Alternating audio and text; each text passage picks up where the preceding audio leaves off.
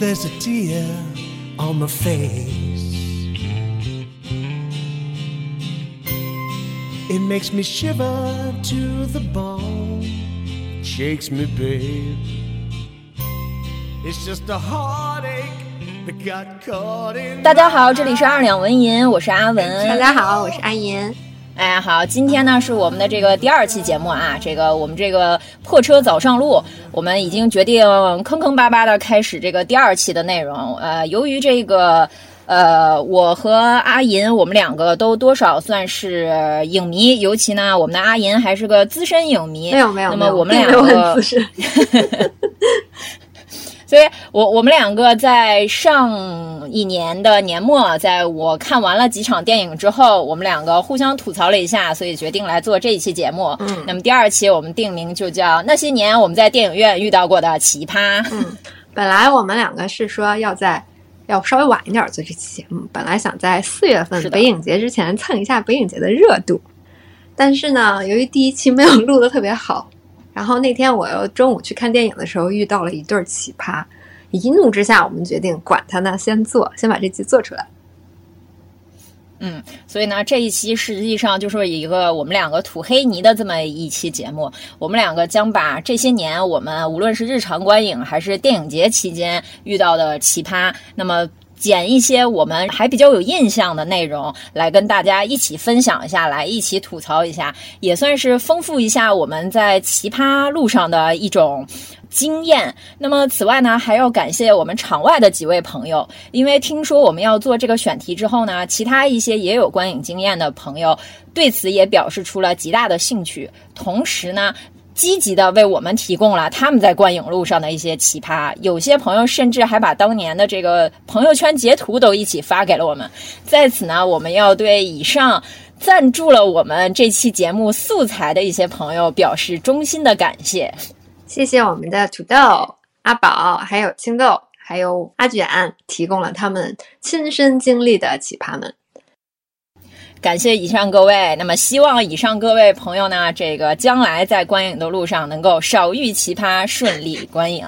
那么也欢迎各位听友们，如果你有特别有趣，或者是你也觉得很奇葩的一些经历，欢迎在我们的公众号下面留言，让我们也长长见识。嗯，可能这个世界上没有最奇葩，只有更奇葩。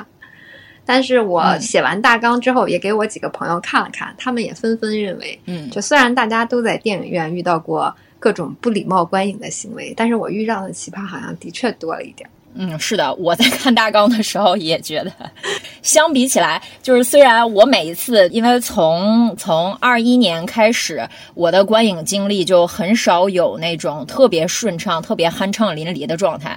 哦，这么一说，感觉好像延续了上一集的某种悲惨气氛。我在观影这件事上依然是一个小可怜。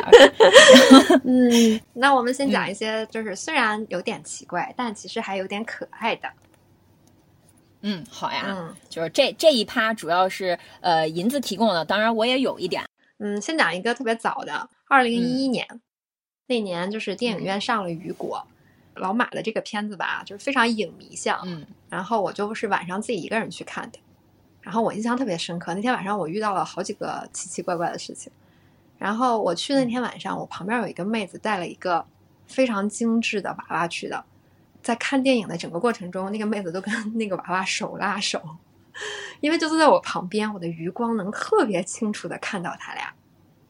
你说这个有哪儿不好吗？并没有，人家完全没有打扰别人，但是总是感觉有那么一丝丝的诡异。反正我就怀着这么一种，然后又有一点好奇，又有一点诡异的心情看完了这个电影。我还挺喜欢这个片子的，但是这件事情给我留下了深刻的印象，以至于过了这么多年。我仍然对他记忆犹新，而那会儿我还比较年轻，然后也是大学刚毕业。不过现在我想，如果我再遇到这么一个小姑娘，我应该更多的是觉得这个妹子好可爱，而不是对方很诡异。然后那天还遇到了两件就是有点有意思的事情，因为那个去看电影嘛，就下班之后去看电影，然后看完电影出来应该九点多了，然后出门我就看到一个男生打着一把伞，那天是晴天哦，月亮非常好，打着一把伞就往外走。呃，我当时我就以为下雨了，但是外面月光又真的很亮，然后我就很疑惑的就伸着一只手往外走，我想如果下雨不是会先到落到我手上吗？就完全没有雨。嗯 一个很精致的小哥就打着伞就往外走，然后就怀着一个就是诡异加上上面加上诡异的一个心情，然后我就溜达着往家走，走着走着我就看见一个男的在路边放水。嗯就是这已经这个本身并不算诡异，大家应该多多少少都遇到过。最诡异的是，旁边是他的女朋友站在旁边替他把风。我当时就怀着这种男的怎么会有女朋友的心，然后一路很疑惑的走回了家。放水这个事儿，其实你可以理解为就是什么呢？就是 奶奶带孙子出门，有没有这种即视感？对不对？嗯就是很有这种即视感。阿银说的那个带娃娃的那个妹子，说句实话，我还蛮能理解的。像我们这种略微有点呃粉丝倾向的人，确实是会带点就是这种纪念物去观影。就是你比如说，我去年二一年《指环王》重映的，看重映的这个时候，这一点银子是知道的。我买了一个阿拉贡的小鸭子，嗯，很可然。后我就带着那个鸭子去观影，因为我挑的基本上都是那种平日场嘛，人也不多，我就每一次差不多都是等到这个电影开始之前，屏幕还没怎么样呢，把鸭子拿出来摆到前面那个台子上 拍一张照片，然后等差不多就是这个这场看完了，就是都开始清了。然后别人走了之后，再鬼鬼祟祟再把鸭子拿出来放在前面再拍一张，确实你会有一种我很想带跟这个电影有关的，就是一种打 call 的心情，你知道吗？就确实是会带这种小玩偶啊、小手办之类的东西去合影，算是我自己作为一个小奇葩贡献的一个小经验。嗯，还有几个就是很可爱的，我在内心为对方鼓掌的奇葩，都是在电影节。比较早，我不记得是哪一年了，应该是前面几年吧，就是在那个资料馆的那个大厅一号厅。然后我坐下之后，然后有一个大爷，嗯，应该有五十多，不到六十的样子吧。来了之后，那个人来的差不多，大概开场前五分钟的样子。大爷理了理衣服，站起来，清了清嗓子，说：“我不知道你们的票是哪儿来的，是有人送的还是怎么着？但是我的票是我自己买的，你们谁也别玩手机，谁也别聊天，谁也不许打扰我看电影。”然后他说完之后，全场鸦雀无声。然后我就在内心为大爷疯狂鼓掌，啊，太好了！然后我还有一种冲动，想问一下大爷，大爷您下一场看哪一场能带着我吗？就特别需要一个这样的人为大家维持秩序。然后那场，哎，我也想不起来看的什么，但是我有印象那场的秩序就还蛮好的，应该是没有出现中间突然谁手机响或者有人比较大声说话的情况。所以看这种震慑还是有作用的。哎，我只能说什么呢？就是就去年上影节的状况来看，我们急需从北京批发几个这样的大爷来。可以可以，批发几就我我们在下一趴里边，我会着重的吐槽几个二一年以来我曾经遇到的，就是在上海，无论是上海的上影节，还是几个这种主题电影周当中碰到的事情，你会发现整个的一个观影的这种秩序感。疫情之后土崩瓦解，就是这种非常，我个人觉得非常明显。各种各样的观影奇葩，我基本上或者说令人非常愤怒和这种难以忍受的状况，都在集中在我的二一年的观影的这个体验当中了。我的感受跟你不太一样哎，嗯、我觉得就是我，你看，不论是在那个电影节期间，还是嗯其他的时候。就是如果是院线电影不太好说，就是如果是艺术片，嗯、比如说是资料馆的日常放映，或者是电影节期间，我遇到的岁数比较大的人，他们的观影习惯并不差。我记得我看有一场去年年底的北影节，二一年的北影节有一场，有一个大爷很明显腿脚并不便利，然后他是拄着拐进来的。所以我就想，如果就是在如此不方便的情况下还坚持来看电影的，肯定是真爱吧。然后还有，嗯，还有一次就是在资料馆，大家知道资料馆真的超冷，嗯、超级冷，夏天，他们的空调跟不要钱一样的放。然后我那次看，我旁边是一家三口，嗯、那个女儿应该是比我小一点儿，然后也是差不多三十多岁的样子，带爸爸妈妈来的。就是他们也会小声交谈，嗯、但是就声音真的很小，属于基本上不打扰旁边的人的那种，所以我觉得也还好。嗯、然后中间你可以看到那个妈妈 应该是没有想到这个空调会那么冷，嗯、冻得哆哆嗦嗦的。然后那个女儿就开始给她找毯子什么的，但是全程他们都非常注意、会不会打扰到旁边的人。我觉得我在观影期间遇到的中老年人的，至少在电影节或者是资料馆这种放映遇到的中老年观众的观影的礼貌，都做的还挺还挺好的。我遇到大部分有问题全都是年轻人。这我觉得可能就是我们两个完全不一样的观影感受，所以这也是我们今天碰撞的一个目的之一。具体我在下一趴会跟大家摆一摆这些年我在 上影节这些时候碰到的一些奇葩事件。我们现在还在说，就是还挺可爱的这种。我这么悲惨的这个观影经历当中，也还是还有一些乌云当中的一些小金边儿在的啊。一八年那个时候，上影节放这个《指环王三》。因为我是就是我是系列粉丝嘛，又是书粉，真的是挤时间去看了一场，然后那一场就很有意思。《指环王三》大家看完都知道，它那个片尾它是有一组人物素描，几个人物轮番出场。我那场粉丝还蛮多的，就是之前真的一直都很安静，观影秩序也特别的好，大家的梗踩的也很准的那种。然后你等到开花演职员表出来，配上叶子的素描之后。你就听后排的这个妹子们就开始尖叫了，你知道吗？真的是震耳欲聋的那种啊！就是因为它已经到电影放映结束了，之前正常就是你正片的这个时候，大家观影秩序都很好，那你到这个时候，你就突然觉得这个电影已经过去了这么多年，还能有人在这个时候爆发出这样的热情，我依然觉得也还是可贵的。我觉得粉丝尖叫如果不扰打扰其他观众的话，其实挺可爱的。对，就真的很很可爱。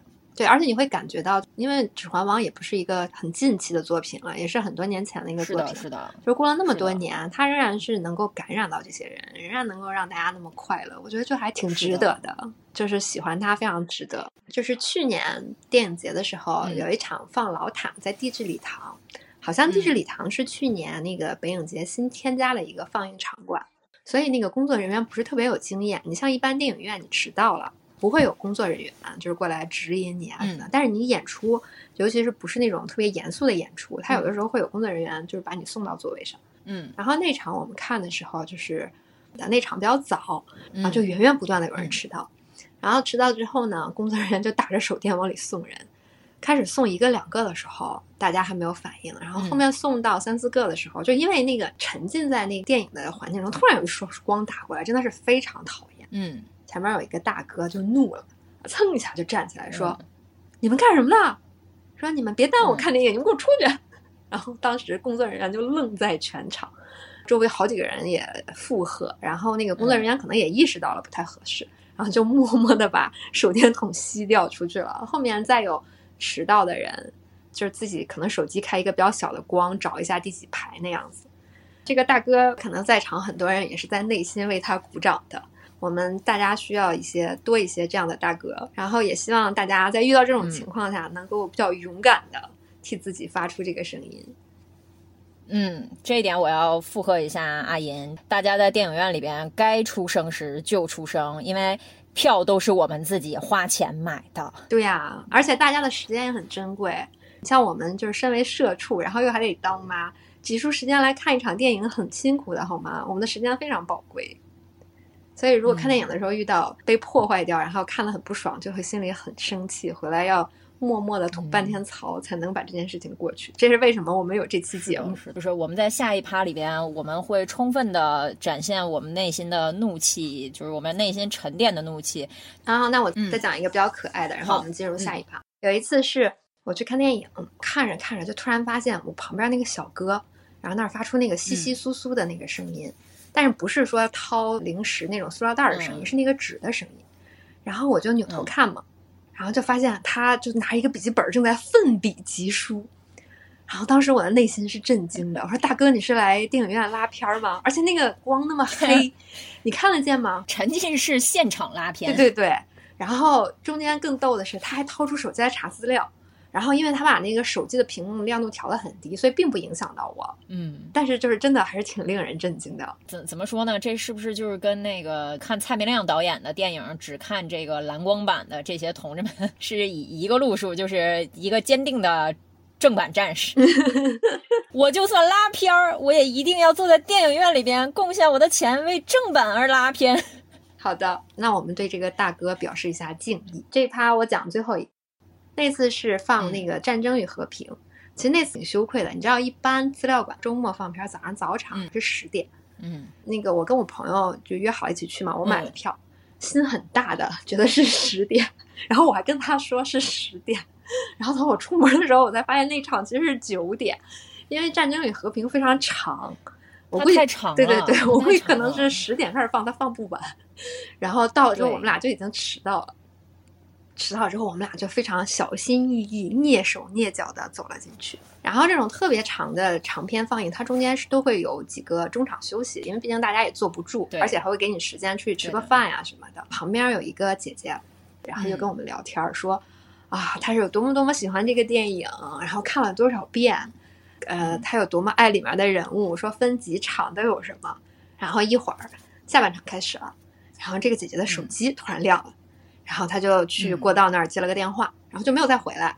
然后等到下一嗯场中场休息的时候，姐姐回来了，说：“哎呀，那个接完电话就不好意思回来了。”然后说就站在过道里把这这一场给看完了。我当时想，哇，太有素质了。然后等到再下一嗯趴开始的时候呢，大概开始了十几分钟，我就突然听到旁边传来了非常轻微的呼噜声，然后我一歪头就发现这个姐姐已经睡着了。然后她就基本上默默的睡到了大概离中场半小时的时候吧、才醒。鞠鞠躬尽瘁，战而后已，真的是像这样有素质的这个影迷致以敬意。对，阿银碰到这个就是打鼾的，我也要说一个，就是去年的上海节三镖客的第二场，然后我发现周围就是全部都是男同胞，然后我就听着他们后面在聊天，就有几个上海爷叔说八十年代看过这个片子，现在再来怀旧一下，我想啊，还是有老影迷的。呃，双标课的时候，我右手边坐了一个就是还挺精致的一个小哥，就如果你从来没看过这个系列，你还是会觉得它挺跌宕起伏的，还挺有意思的。也不知道是为什么，然后我旁边的那个小哥，他就在大概电影还不到一半的时候，突然大家就能听见很清晰的呼噜声。那场呃双标客还是属于是状态还挺好的，大标客当时碰到的奇葩，我会放在下一趴说。这一场之所以让人这么印象深刻，是我们那一片儿当时除了。开场有不知道是谁带进碳酸饮料，大家知道这个碳酸饮料的这个瓶子，就是你扭开之后你再合上，然后下一次如果它这个气儿比较充足的时候，它还是会呲的一声出来。就除了偶尔有这样的声音之外，就听见了那个小哥轻且浅的鼾声，然后我们就伴着他的那个鼾声一直看了得有二十来分钟，然后他自己稍微动了一下，可能就自己醒了。就是我是觉得就是挺可爱的一个原因是什么？就是《战争与和平》这种 也就算了，他还文戏还挺多的，双镖客。这种大家一直在马不停蹄的互相突突的这种片子，是怎么睡过去的？就是我到现在对这个事情我都有点费解，你知道吗？就是他是怎么睡过去的？还是说千人厅的那个环境太好了，就是它黑的程度特别的充足，所以导致你就很很顺畅的就睡过去了？如果有这方面经验的观众，就是你曾经在激烈动作片当激烈的这种打斗片、动作片当中睡过去的朋友，或也欢迎跟我们分享一下你的心路历程啊。接下来就是我们两个火力全开、即将吐槽的时候了啊，请阿银首先开始讨伐。大家如果看电影多的话，就遇到了这几种都会非常常见：看手机的、射屏的、嗯说话的，啊、吃那种哗啦哗啦会响的东西的、抖腿的，都非常常见。然后如果旁边有，通常情况下我会很礼貌的提醒人家。如果对方要跟我吵架呢，我其实是比较怂的，我就立刻卷包就跑。但是我得说，绝大多数人在提醒之后还可以。嗯，这点我同意啊，这点我同意。嗯，对。然后今年呢，我去看了十届，大家知道十届真的超长。对如果你在中间吃点东西，我其实是可以理解的。但是你说一直薯片儿袋子跟那哗啦哗啦掏，是不是就是很烦人？然后我旁边坐了一对儿小情侣，我说实话，我真的特别害怕在电影节的时候碰上情侣。绝大多数时候，男的都要给女朋友讲讲这个片子是什么，然后中间至少一半儿的时候，他讲的还是错的啊！我的内心真的是无比崩溃。然后我旁边这一对儿这次遇到呢，那个我旁边是那个妹子，她中间跟她男朋友说了几句话，然后呢嗯还吃了东西，还看了手机。她每次我都会就是轻轻碰她一下，提醒她一下。照说这个妹子吧，也非常就能够听取别人的意见。比如说她吃东西，我就说那个麻烦不要吃那么响的东西，然后她就真的再也没吃。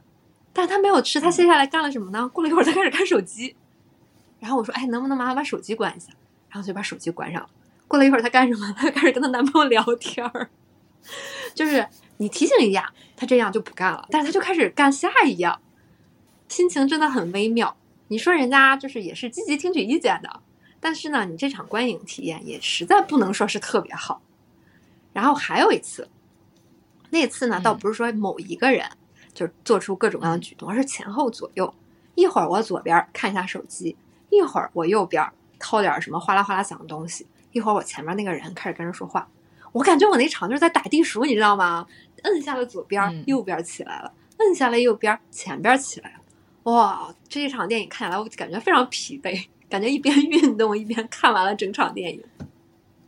阿银碰上的第一位这个观众，就属于是这种从善如流式雷区蹦迪，就你你说啥吧，我还硬，但是呢，对不起，下次犯个别的，不仅是下次再犯，还要下次犯个别的。就至于电影院里边讲电影这个事儿啊，真的是我的个人观察，也是男同胞他比较容易犯这个问题啊。那么提醒各位男听友，请你们控制一下在电影院里边的表达欲。我去年啊，大镖客那一场是我买的比较前排，这个千人厅第三排极限位置。然后我整场就必须正襟危坐才能看全这个屏幕啊，它都不是看那个就是字幕机的问题了。上影节在影城的千人厅那个前三排，你如果不坐正点，你那个屏幕是看不全的。然后我旁边也是一对小情侣，也是妹子坐我旁边。开场之后，也是这个男的亮着手机开始跟女朋友开始讲。我在想，这个片儿叙事在如此清晰的范围内，你为什么还要跟这妹子讲？然后我提醒了一次，我说不好意思，能不能不要讲话？停了一下，结果没过多久又开始讲，我只好非常愤怒的掏出我的东北话跟对方说：“大哥，咱能不能歇一会儿？” 然后就没有声了。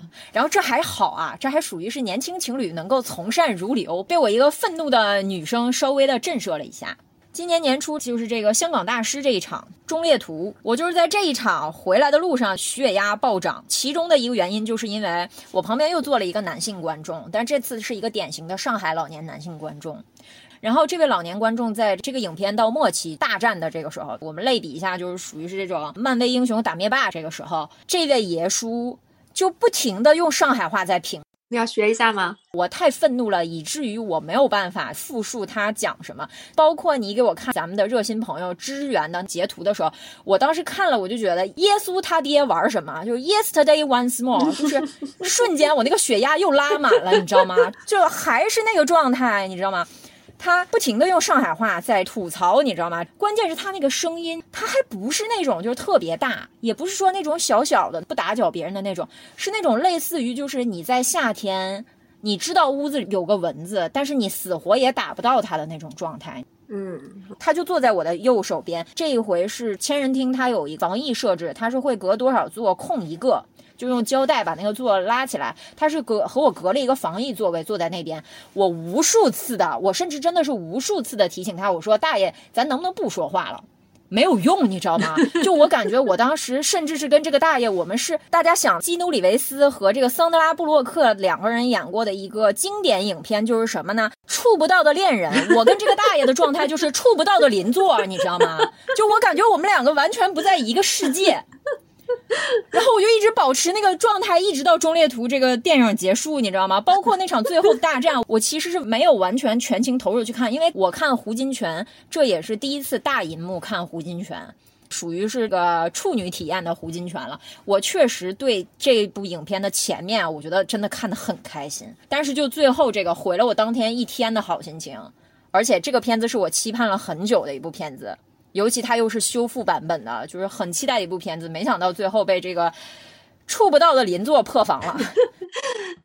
二零二二开年头一观影就就这种情况，所以大家是不是可以就是稍微就是怜爱我三秒，就就这种感受，你知道吗？我讲的这个是个上海老爷叔，阿银的友邻支援的是之前上影节放他的那年，他们是在天山啊，天山的这位老阿姨，哎，这个。如果看过这个他的都知道，这个剧情还是比较劲爆的啊！老阿姨内心澎湃，朋友的这个朋友圈发给我们说什么呢？此老阿姨从头到尾都在和女儿点评所有的剧情，一直感叹。哈宁，哦哟，跟女人哪能死，哪能个样啊？我的杨静帮上海话只是为了帮助大家更好的代入这个场景啊。但是就是上海的老阿姨和老爷叔，有的时候吐槽起来这种事情，其实真的是非常接近的一种在自家客厅里看电视剧的主场 feel，特别不把周围观众当外人，以及老阿姨一直搞不清楚谁是谁，每个当镜头切换的时候就会问女儿：“哥啥宁啦？”两个多小时的电影还剩半个小时的时候，还在问：“哥啥宁？伊拉妮子呢？”我给不太通上海话的朋友们翻译一下，就是说这个是谁？他儿子呢？然后这位朋友就很愤怒的吐槽道：“你把这电影从头到尾出场一共就这么几个人啊？”然后当然我们这位朋友呢是属于一个温婉和顺的一个朋友，他从头到尾也没有吐槽。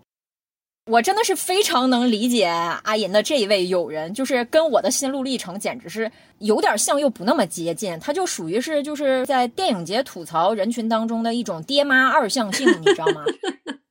妈对于嗯妈妈们对于这种就是说呃伦理向的伦伦伦理向的这种片子吐槽欲望就很盛。因为我其实还碰到一个什么呢？就是之前上影节虎口虎口脱险那次，也是有个上海老阿姨，但是呢。他是那种很开怀的那种，你知道吗？就是，就是，呃，我们说喜剧片，他是会提供这种这种梗给你去笑的嘛。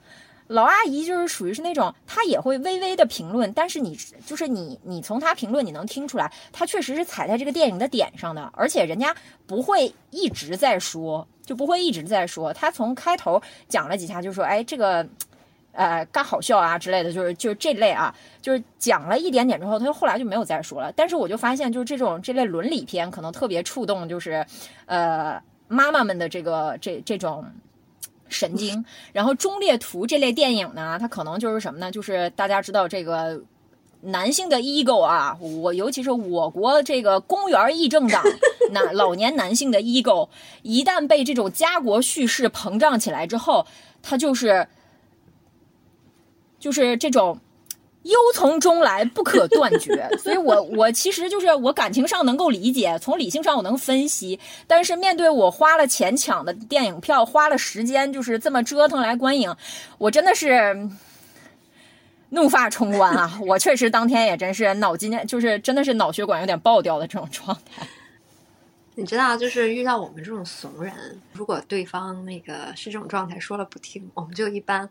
像电影节这种没有办法，基本上满场。但如果是商业片儿，我基本上就会默默的挪到前几排去。前几排基本上都是空的嘛，尤其现在疫情期间，前三排基本上都是没有人。说不听，对方坚持要说，或者对方看起来要过来打我了，我就默默的跑到前排去。然后你说到这儿，我突然想起来，好多年以前，嗯，我那次看的是一个院线片儿，我那次是跟我一个朋友，还有我当时的男朋友三个人一块儿去看的。然后看着看着，突然就听到斜后方有那个吵起来的声音，就声音很大，全场观众就都扭头去看怎么回事儿。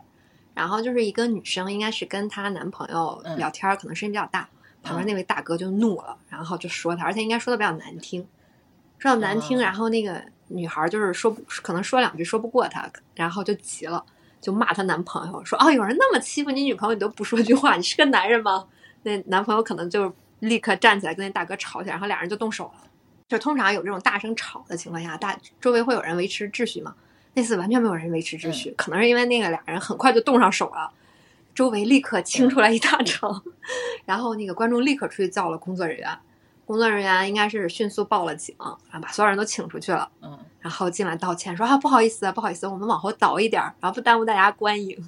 我感觉全场观众可能得有一半人并不想继续观影，很想跟着去看看后续发展。怎么讲？就是都是乐子人，都是热闹党。电影哪有打架好看呀？对不对？就感觉那场电影看的很值，值回票价。然后可能是我没遇上啊，相对来说大家都还比较端着，顶多就是会出现就是什么呢？我碰到最大的冲突那一年，千人厅放阿吉拉那一次，应该是刚入场。可能是不知道就是怎么磕碰了，一个老阿姨带着她的女儿，就是女儿当然也是成年的嘛，开始和另外一个男青年起了局语，然后你都意想不到，就是老阿姨会怎么羞辱这个年轻男性？这个老阿姨就怒斥，就是这个年轻男孩子就是娘炮，就是同性恋那种，就是你怎么看这种片子？然后你就当时觉得老阿姨在那个娘炮和同性恋的这个怒斥之之后，周围的这个人的就是这个 temper 就有那么一点点的上升了。当然最后还没有继续再没有继续再吵下去，这事儿就结束了。但是当时大家都默默的有一种。你有胆再说一遍，就这种感觉，你知道吗？嗯，这是我为数不多的在上影节的时候，就是大家真的起了点冲突，然后剩下就是关于就是你说什么阻止他人的这种啊，《浪客剑心》这种片子，不停的在观影期间会有，你就听后排的不知道哪个愤怒的大哥，或者是哪个愤怒的姐妹会吼一声：“玩手机的出去玩。”能不能不要讲话了？就是你在放映的这个过程当中很安静的，突然就爆起一声，那肯定就是它影响到周围人了。我在疫情之后再参加电影节，观感最明显的就是这个，包括《金属之声》这种片子，就是我《金属之声》那场看的还行，我《金属之声》那一场旁边正好还是两位就是真的是上年纪的人，头发花白了，但那一场反倒是年轻人比较糟。开场的这个时候，就是他前面甚至都出现什么情况？在大光明的那个一楼，甚至有人开场之后还在电影院里打电话。我没有遇到过。然后周围，他就真的是当场打电话，然后周围好几个人很愤怒的就说：“你打电话能不能出去打？”后来你就看着那位女士拎着自己的手机就出去了。当然，我后来我感觉她好像也没有再回来。我的感觉就是，总体来说，疫情前和疫情后，你真的是感觉两拨人在观影。不知道为什么，就是这个素质会滑坡的如此之快。你这么说，我突然想起来，哎，方形是哪年放的？我不记得了。就是那年放方形的时候，然后中间也是有一个人电话手机响了很久。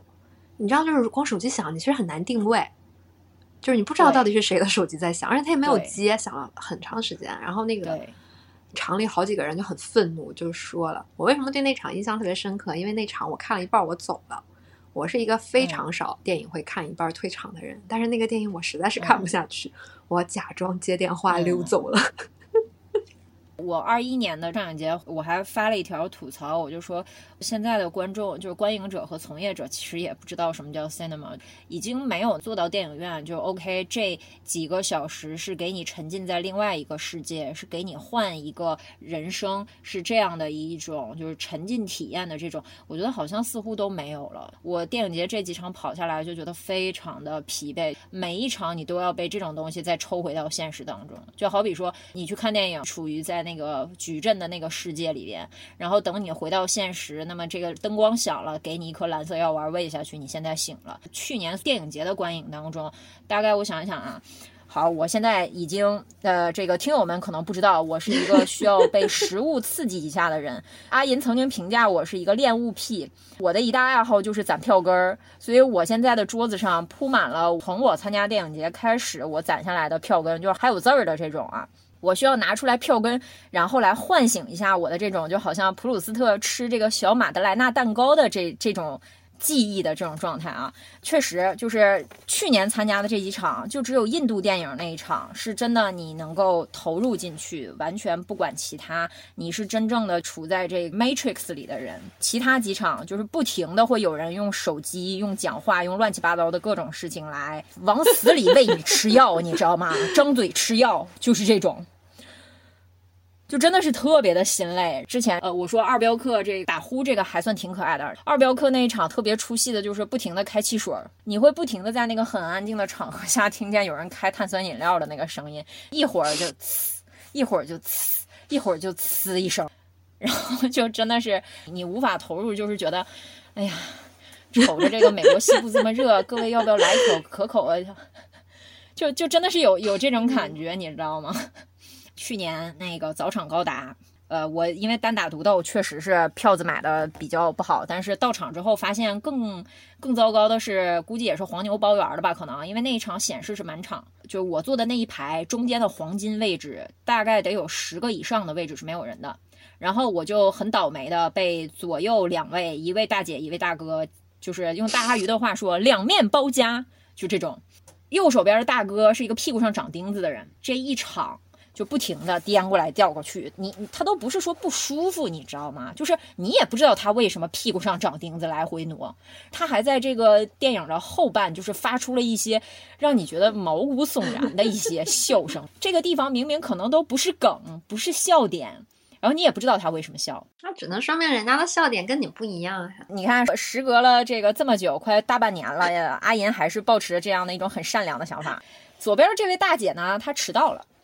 迟到了也就算了嘛，这个老老实实的坐在这儿。这个大姐坐下来之后开始吃早饭。去年上影节如果有参与的朋友，应该是都知道，就是场内禁止饮食。当然我们说了，你有些电影当中，你实在不行，你拿出来喝一口水，然后你再放那儿也就那样了。但是他光明正大的拿出来，当然我也不知道那是什么东西啊，感觉起来像是油条。他就真的拿出来开始吃。那一场《元祖高达一》放映时间是当天早上的九点，他还是个工作日早上九点。我就在想，你这个早饭是有这么来不及吃吗？如果要这样，在家多睡俩点好不好？他吃完早饭之后，手机亮，他还在继续玩手机。我提醒了三次，我说您这个手机能不能关一下？然后幸亏那个大姐看到差不多还剩最后三分之一的时候，夹着他的早饭跑掉了。在他跑掉之后，不知道是不是受了他的感召，右手的这位大哥也提早离场，然后他 家务事儿还特别多，出去的时候还影响了我一下。总归那场元祖高达看的我是，哎，就我也不知道我来这儿是干嘛的，我也不知道他俩来这儿是干嘛的，你知道吗？就虽然那场的氛围还挺好。大家这个梗还都把的比较全，但是我出来之后，我就真的是满心疲惫。我一大早上，我差不多要七点多出发，大概才能赶在电影放映前能进场，所以就，哎，真的是就是一种人不累心累，就是工作不苦命苦的感觉。说起来，看电影时候吃饭这件事儿。如果是在电影节期间有人赶场，如果是晚场的那种，有人坐在我旁边吃个汉堡什么的，其实我是可以忍的，因为真的赶场是真的是没有时间吃饭。旁边是有家麦当劳，那你就感觉都是上天的恩赐。但是如果他就是开始不停的吃零食，我就会很愤怒。我之前在影迷群里跟他们有时候聊起来这事儿，大家都觉得说赶场吃个饭、吃个汉堡啊什么的这种。比较相对比较安静啊，然后也会很快吃完的，大家都会觉得是可以理解的。这一类影迷就是咱们都经历过，就这一类影迷，包括咱们自己，要真是说这种情况的话，大家都会很迅速的吃完，都恨不得那一个汉堡两口下。所以我觉得这种是可以理解的。但是如果说是就悠悠哉哉的开始吃油条，的确是很令人愤怒。一说这个，我还要贡献一个非观影的一个糟糕体验啊！是这个，那时间更早了，大概十几年以前了。那一年，科隆歌剧院来上海演尼伯龙根的《指环》，我去听了第三场。那天啊，我估计也有送票。我当时是在上海大剧院的山顶上，然后他在那个二楼，就是最贴前面的那个栏杆的部分，有一个上海阿姨听歌剧啊。这个我我都不知道到底是什么情况了。这个阿姨。他拿出来，类似于就是大家感受一下，就是那种有糖纸包裹着的零食。你确认那个东西从你拿出来开始扭开它的第一瞬间，它就有声，而且是那种哗啦哗啦哗啦哗啦不停。就除非是你提着着那个纸不动，剩下它就不停的在哗啦哗啦哗啦。而且呢，这个事情它不是扭开了一个，它是在后续，就我进场之后，它是不停的在扭。我就看到那个幕间休息，他旁边的外国人异常愤怒地盯着他。然后好消息是在那一次幕间休息之后，这个阿姨就再也没有回来了。感谢她，感谢她拯救了我当年买的很贵的那张票。就这是我属于是我在就是这种影剧院观影当中。对声音类奇葩的这种不能算最顶级了，另外还有一个啊，那一个当然我们也体谅，那一个是带孩子的情况了，但是确实是属于我观影当中就是有人吃东西这事儿，他确实是做到了头一份儿，这么多年了，再没有，我估计能超越他的就是下一次看我会不会在电影院里碰见一个嗦了泡面呢？说到这个，我想到一个特别好笑的，就有一次我去看《隐形人》，就是大家都知道这是个恐怖片儿，然后我去看的时候呢。因为我要是看这种院线片儿，我一般挑中午去。中午就是把午饭的时间省出来去。我们单位附近就是有电影院，非常方便。我不吃中午饭的话，我就基本上这个时间就够了。所以我去看电影，绝大多数时候人都很少。然后那场应该是有四五个人吧，我前面是一对小情侣，然后那个姑娘就一直在跟那个男朋友窃窃私语，讲这个剧情。她声音其实不大，但是因为她真的一直讲一直讲，非常打扰你的观影的体验。最后我就忍无可忍，我就伸手嗯拍了她一下。因为这是一个恐怖片儿，那个姑娘可能虽然聊天，但还是嗯沉浸在剧情。那个姑娘整个就蹦起来了。嗯我当时真的是非常想笑，但是我非常不好意思笑，就是说实话也挺对不起人家，可能是吓了一跳。我本来是要跟她说麻烦小点声，她跳起来之后我都不好意思说了，但当然我最后还是说了。然后那个姑娘可能真的是被吓到了，下半程她就全程窝在她男朋友怀里玩手机。因为之前吓了人家一跳，我已经不好意思再说人家了，我就默默的挪到了一个很靠边的地方，就是他那个手机屏幕就不会晃着你了，然后把那场给看完了。现在想想，觉得还是有一点好笑。就传下去。阿银在电影院里装鬼。嗯，真的好笑。哎，不过说到这个啊，我的几次大银幕恐怖片的这个经历就。我有的时候是会赶在早场去看恐怖片，那个时候真的是神清气爽，因为没人。我这种糟糕手速，我唯一一次靠自己抢到了一座，就是早场 驱魔人。这个战绩我现在还留着，这张票根，这是我的一个光辉战绩，我将来要把它裱起来。这是靠我自己我也能抢到的。这几场就包括那个去年阴风阵阵什么的，呃，我的感受确实是恐怖片还体验好一点，大家都还挺。就尤其今年阴风阵阵，因为这这片儿好像也是算国内首映吧，虽然这么多年了，呃，告诉大家一个好消息，阴风阵阵的导演还在拍电影呢，还活着呢，对，还活着呢，还在拍呢。阴风阵阵那一场确实状态很好，就驱魔人那一场也是，驱魔人那场其实甚至都是可能比较早场都没人，然后就很舒服、很顺畅的就看完了。知道你为啥能抢到一号了吧？就是因为没人。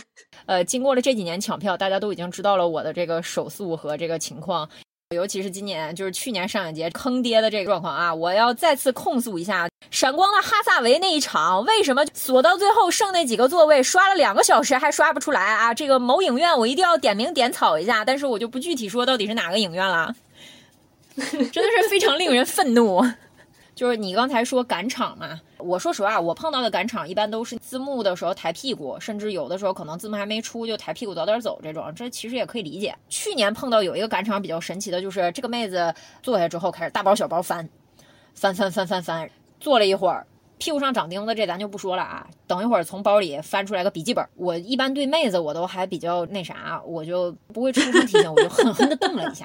然后这妹子好像吸屏吸了一会儿，等到她这个植入人工耳蜗之后，这个妹子就开始大包小包开始翻，因为她就坐在我手边儿，我一边盯电影，我一边想你到底在翻啥？然后呢，后来我发现她在翻下一场的票根儿，然后她还不停的拿出手机来确认一下下一场的时间。我在想，你这么大个人了，你还不知道下一场在哪儿啥啥时间吗？然后果然没过多久，她就消失了。我真诚的希望啊，就是赶场的朋友们，我们理解，我们自己也赶场，但是麻烦您什么呢？就咱别当场翻票根儿，对不对？你手机亮一次我是可以理解的啊，但是一会儿亮一下，一会儿亮一下，让人觉得咱这记性是不是这个也有点儿忒那个了？非常小众的片子，你也会遇到。你都那么辛辛苦苦买了票，大老远跑过来看了，就为什么就还要在电影院玩手机呢？这点我是不能理解的。二一年北影节有一个戛纳的新片儿《穆德鲁佐的进化》，嗯，你说如果不是是影迷，谁认识穆德鲁佐呀？哎，但是那一场我印象里好像卖票卖的还挺快的。因为他好像排的场次不多，然后电影院也不是很大，反正我去的那个场就不大啊，就是这一场有一个拄拐的嗯大爷来的那场，嗯，对，然后我旁边有一个小哥在打游戏，就已经开场了。我能理解，就有的时候刚开始开始字幕还没有开始演的时候，大家还要再看一会儿手机什么的。已经开场之后，他开始打游戏，就是因为疫情嘛，他不是坐在我旁边，他是我隔着一个位子。至于我要伸手提醒他，就非常费劲。我就真的是大老远伸手去拍他，我说麻烦能把手机关一下吗？然后他以非常诧异的眼光看了我一眼，看我很坚定，很不情愿的把手机给收起来。当就是我就不明白，你看这种片子，你来打游戏干嘛？你在家里躺着舒舒服服的打游戏不好吗？就为什么要来电影院呢？这椅子也不舒服，是吧？还黑咕隆咚的，就是炸 但是弹没出声儿。然后你说这个，我想起来，就前两天资料馆放那个《复仇在我》，我旁边一大哥在下围棋啊，我真的是不理解他们。咱们舒舒服服在家下不好吗？就为什么一定要来电影院，又给自己添堵，又给旁边的人添堵呢？但是这俩人基本上都在那个我听了之后都收起来了，也没有再犯。但是真的是我不理解，就是下一次就会出现这种欢乐斗地主，或者是来盘昆特牌啊，真的，嗯，就是来干嘛呢？在家里躺着打游戏不舒服吗？哎，对，真的就是希望这一些大哥大姐找一个舒服的位置，因为说实话，现在电影院有座椅真是不大舒服，而且全暗的这种环境下，你开手机其实对自己的眼睛也很不好。我们真诚的从您的这个健康考虑，真诚的希望你们能够在家，在一个光源合适、光线充足的这样的一个环境下，舒舒服服的躺着打游戏，对不对？对，哎，说的太好了。我想想还有什么要说的哦，我知道大家一般吐槽电影院还有一个重要吐槽的点就是熊孩子，嗯嗯嗯。然后一开始我说为什么想做这一期，就是我那天去看《东北虎》，我那天遇到的其实就是一对母子俩。说实话，带孩子来看《东北虎》，我也不是很能理解。那个儿子大概应该是八九岁的样子，就是因为我也是中午吃饭的时候去看的，嗯。然后就三个人，我还有那对母子俩。坐下之后，我就发现后面一直传来那个增增增的那个声音，我就很奇怪，这个声音是什么？不是说话的声音。我一回头，发现那个男孩跟那儿玩一把梳子，然后我就说，我就声音很大，因为他们很远，他们在后排，我喜欢坐前排，然后我声音很大，我就说，麻烦能不能不要出声音？然后他们也就没出声音。坐了一会儿，他俩走了，我当时心里还很高兴，我想啊，这个妈妈意识到了这个电影不适合带孩子看。然后没想到俩人去上厕所，一会儿又回来了。我就坐在那，听见那个小男孩特别大声的开始跟他妈说话。我就 扭头特别大声的说，因为那会儿我已经生气了，我已经很生气，我就说：“麻烦能不能不要说话？”当时我就想，如果这个妈站起来跟我吵架，然后我当时第一反应是看了看那个我离出口有多远，我想万一这个妈要站起来跟我吵架，或者过来跟我打，我就立刻逃跑。结果没想到那个妈妈一声没有吭。那个儿子在我说话之后也一声都没有吭，所以除了开始这十几分钟吧，后面我还是很愉快的把这个电影给看完了。就是这个事儿引发了我们两个说要想要吐槽的这个欲望。嗯，我也自己是有孩子，我女儿现在今年是刚八岁，第一次带她去看电影是去看的《寻梦环游记》，嗯，当然她也是很小，当时我就特意挑了一个有中文配音的场，因为大家知道动画片的中文配音场，第一比较适合小朋友，他们听不懂英文。所以呢，配音场绝大多数都是小孩儿，然后小孩儿们都是要说话的。我想他就算是出声，也不会影响到别人，对吧？大家都在说话，反正。然后我们就去了，结果看了差不多一半的时候，他就闹着要出去。我劝了他几句，他不听，然后我先生立刻就把他带走了。我就后半场在那儿看，因为我不喜欢看配音。嗯。然后我就一边看，我内心就很生气。Coco 呢，又是那种。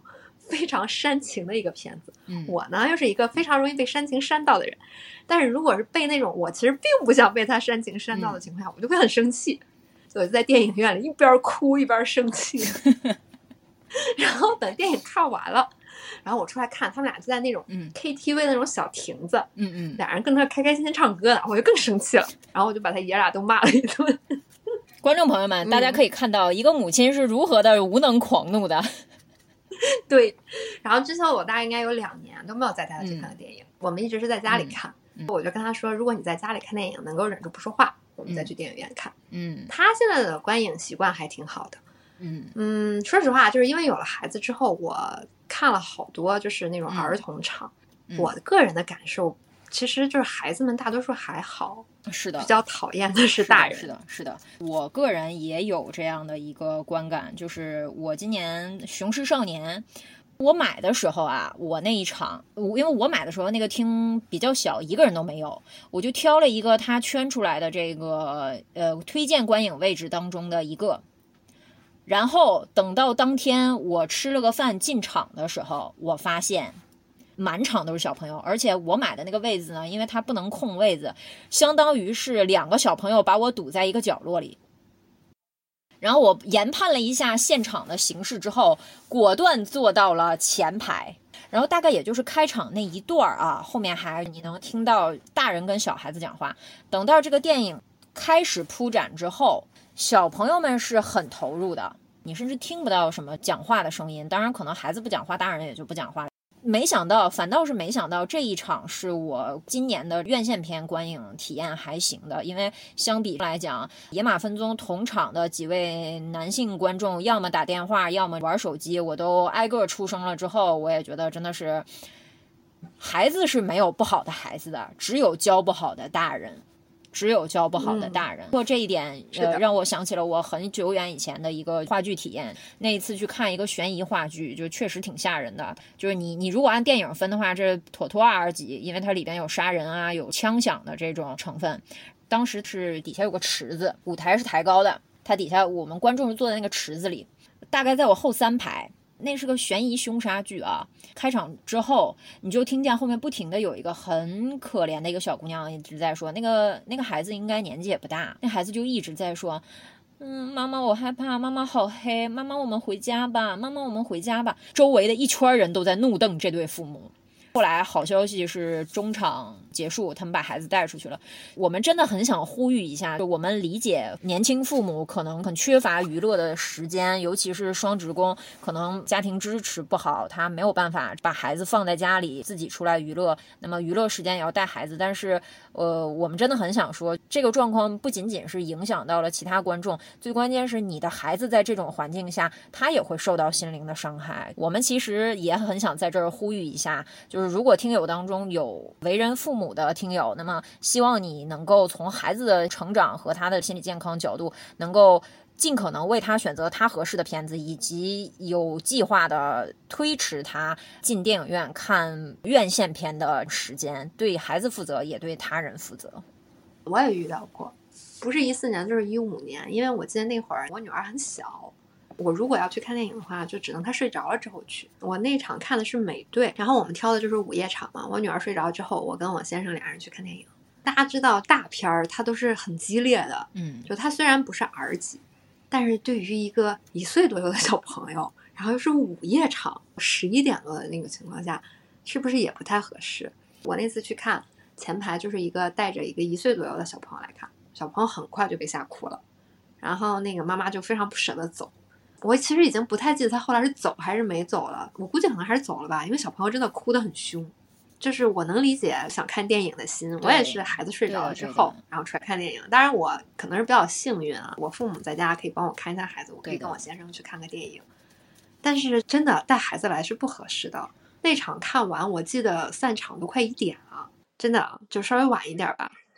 我们不说声光电刺激对于孩子的视觉和听觉发育的这种，甚至是有害影响啊，这种事儿我们都暂时先不谈。嗯，你一岁多还抱在怀里襁褓之中的这个小朋友，这个不睡觉，这个爹妈真的不怕这孩子长不高吗？我带孩子看电影的经历比较丰富。嗯，前一阵儿《天书奇谭》不是重映嘛，修复重映，我带我女儿去。嗯，我去之前我就做好了充足的心理准备，都是小孩儿，大呼小叫我就忍了。嗯，只要不太过分，就一切都是以安全第一。我带孩子出门就是特别怂，尽量不跟人起冲突。嗯，那一场我觉得小朋友看的都挺开心，就像你说看雄狮。我带我女儿去看《熊市》的时候，小朋友们看了也挺开心。我觉得他们场只要情节什么的比较适合他们，他们能看进去。是的，绝大多数的孩子基本上不太说话，就偶尔有一两个问一下情节，可能没看懂。嗯，我觉得也不会对周围人造成特别大的困扰。一个是次数比较少，一个是大家对孩子都会相对宽容一点。但是那一场我真的遇到了好多好多不怎么行的家长。我前面有一个人就是公开射频的，嗯，然后旁边还有那个看手机的，然后还有那种一惊一乍的。你说《天书奇谈》有什么刺激性情节？你有什么至于一惊一乍的？有什么东西能吓着你啊？是的呀。还有一个，还有一个特别讨厌的，因为那个人离我还比较远，是隔我一排。他可能是自己早年看过这个电影，嗯，可能也比较喜欢，对情节非常熟悉，以至于每一个场景之前，他都要跟孩子剧透一下接下来发生过什么，啊，真的是很令人崩溃。嗯，啊，对，那个那个你来讲，一家四口的那个那个你来讲，你要东北人来讲东北人的坏话，比较有那啥，快快快来讲一下那个，哦。这个是这样啊，就是这个也是我们的热心朋友提供给我们的啊，这个必须由我们东北虎来自黑一下。中年夫妻带着老年父母来看电影，估计要么是家里经营淘宝，要么是经营微商，四个人的业务都非常繁忙。在观影的这个期间，朋友说这四个人可能都是在线要进行一下客服活动，他们的旺旺和后台的客服软件此起彼伏的叮咚响。周围如果有群众劝阻的时候，然后该青年男子呢，非常有部分蛮不讲理东北大哥的特性，就是立马撸袖子要打人的这种状态。嗯，上一趴那个后来聊的太那什么，我来讲一个朋友贡献的贡献的一个经历。他就是讲有一次啊，他去看电影，为了图便宜呢，就买了情侣座。看电影的时候就一直听到隔壁发来就是奇奇怪怪的声音。后来实在受不了了，往旁边一看，嚯，一个白花花的背。在这里呢，给大家讲一个冷知识：电影院呢是有红外的。人家电影放映员呢是可以看到你在电影院做的所有动作的，所以大家在电影院的时候一定要注意自己的礼貌哦，不要做出奇奇怪怪的动作。这个确实，他们在中控看得很清楚，因为国内的厂它有安保需求嘛，所以它会有红外摄像头，就是包括你什么打嗝、放屁、吃零食之类的各种情况，其实都看得很清楚。所以，请各位做爱做的事情的时候，一定要注意一下场合。嗯，好，我们那个吐槽完影院奇葩观众，我们最后一趴来吐槽一下奇葩的电影院。电影院，嗯，你是没有遇到什么特别奇怪的电影院吗？我看你在大纲上一个字都没有写。呃，我是这样，就是，呃，它有的确实我遇见过那种上山下海式的这种，呃，魔都的这个就是万象城百丽宫，它是那种就是你要在上面检票，检票之后，然后你要坐个电梯下去，然后你才能到这个观众席。当然那一场我看的雷伊非常的爽，非常爽。再次感谢老马啊！感谢老马的修复计划，能让我们再次看到看到这个著名的呃印度大师的这个作品啊！我们真的是再次感谢老马，感谢老马，南无南无马丁西科塞斯电影菩萨。对，老马真是我们影迷的活菩萨，自己拍电影也拍得好，然后还修复了如此多的电影。是的，是的，那那一场真的是特别的爽，就是 UME 的银幕真的是特别的舒坦，但是就一点真的是好冷啊！幸亏我那天带了一件呃阿银赠送的针织衫，不然我真的是要冻死在当场。而那天的感觉也很好，就是我也不知道是不是因为印度电影确实是太小众了。雷伊的电影还小众吗？北影节的时候，雷伊的片子都是。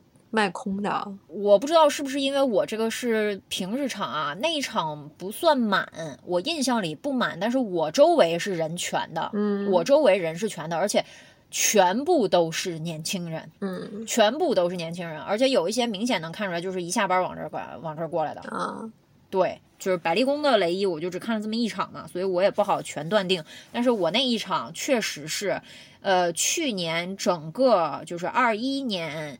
上海电影节当中，观影体验最好的一场，完全没有其他任何干扰的，完完整整的看完了雷伊的这部片子，真好！感谢我的同场观众，真的是特别的好。嗯，所以有的时候我就觉得同场观众应该感谢我，我不但从来不看手机、说话、吃零食，我还负责维持秩序，他们真的应该感谢我。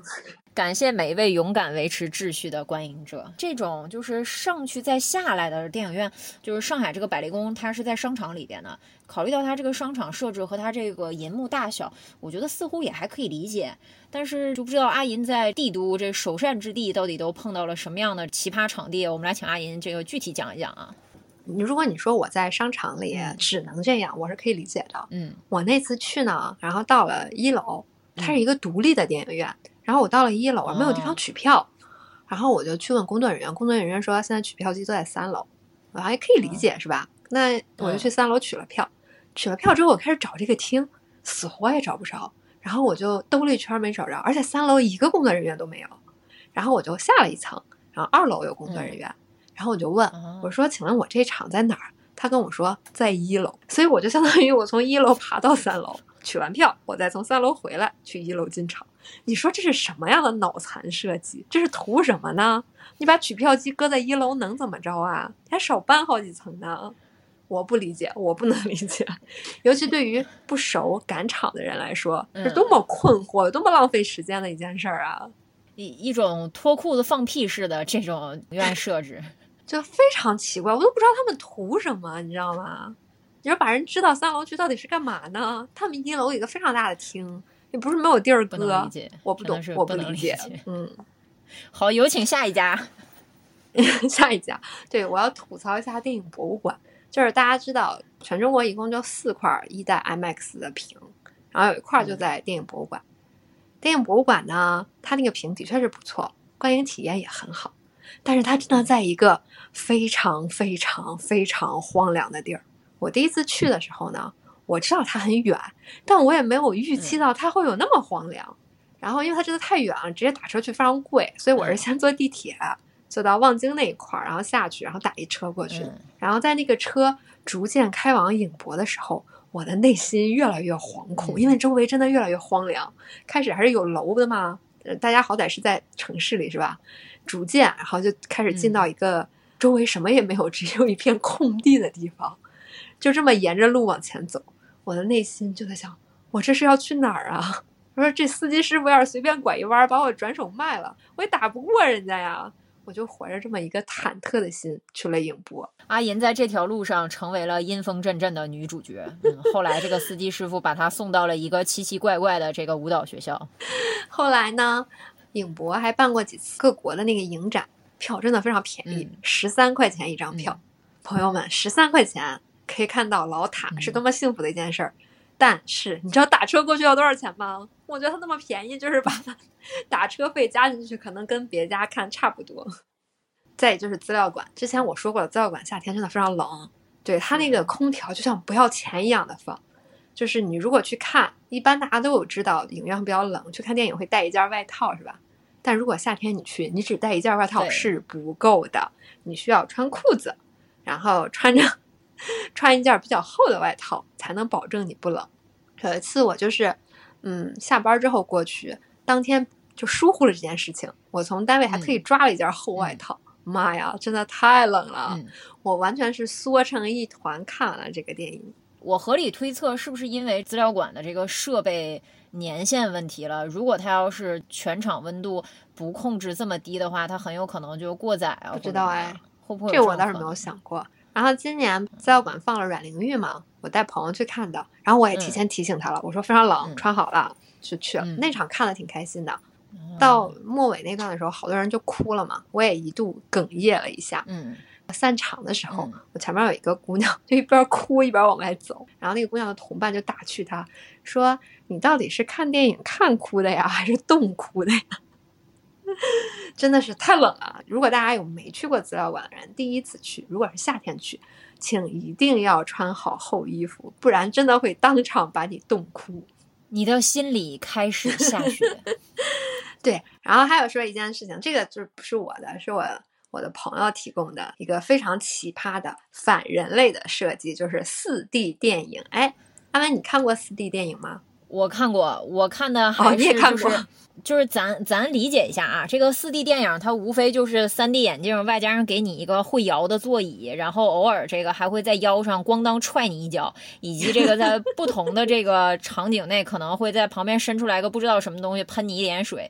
大大概我们说的是这这种吗？差不多。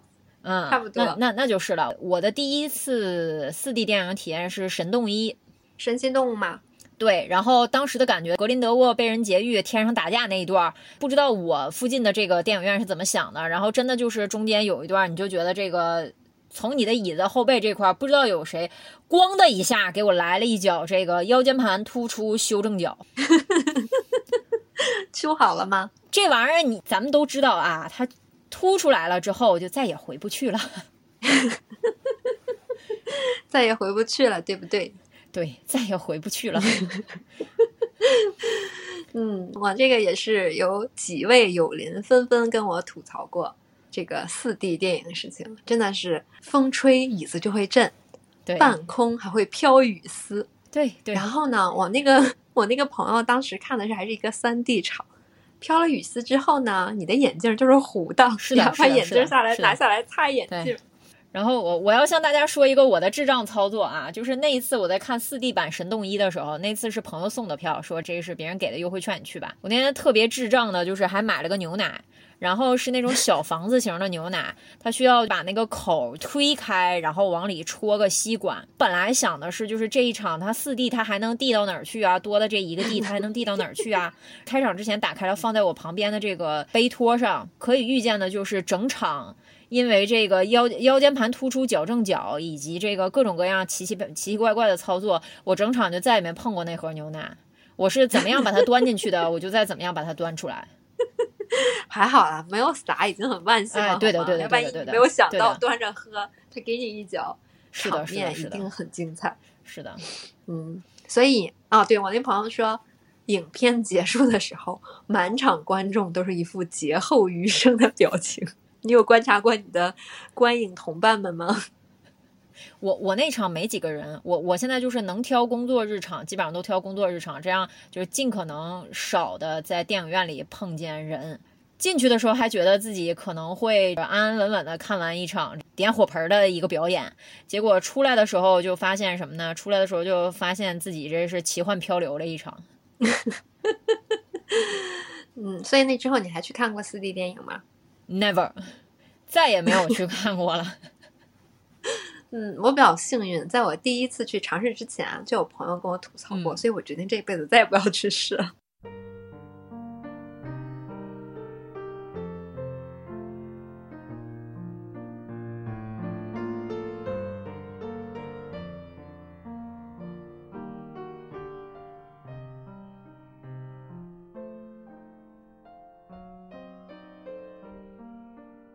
时我们录到这里，正文就结束了。在后面的结尾部分，我们俩甚至还给大家拜了个早年。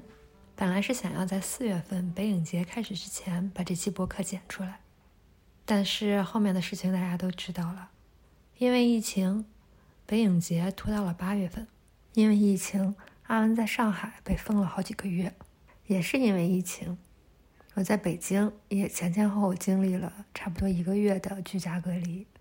当时我还曾跟阿文畅想，说今年如果我可以出京，到时候可以去找他一起参加上海电影节。但是今年至今为止，我都还没有出京，今年的上海电影节也没有了。不过还是有一些开心的事情，在这大半年里，我又看了很多好电影，而且还认识了一群影迷小伙伴。在前面。我曾经说过的那位在地质礼堂曾经为大家维持秩序的大哥，后来我发现他是影迷群的一位小伙伴。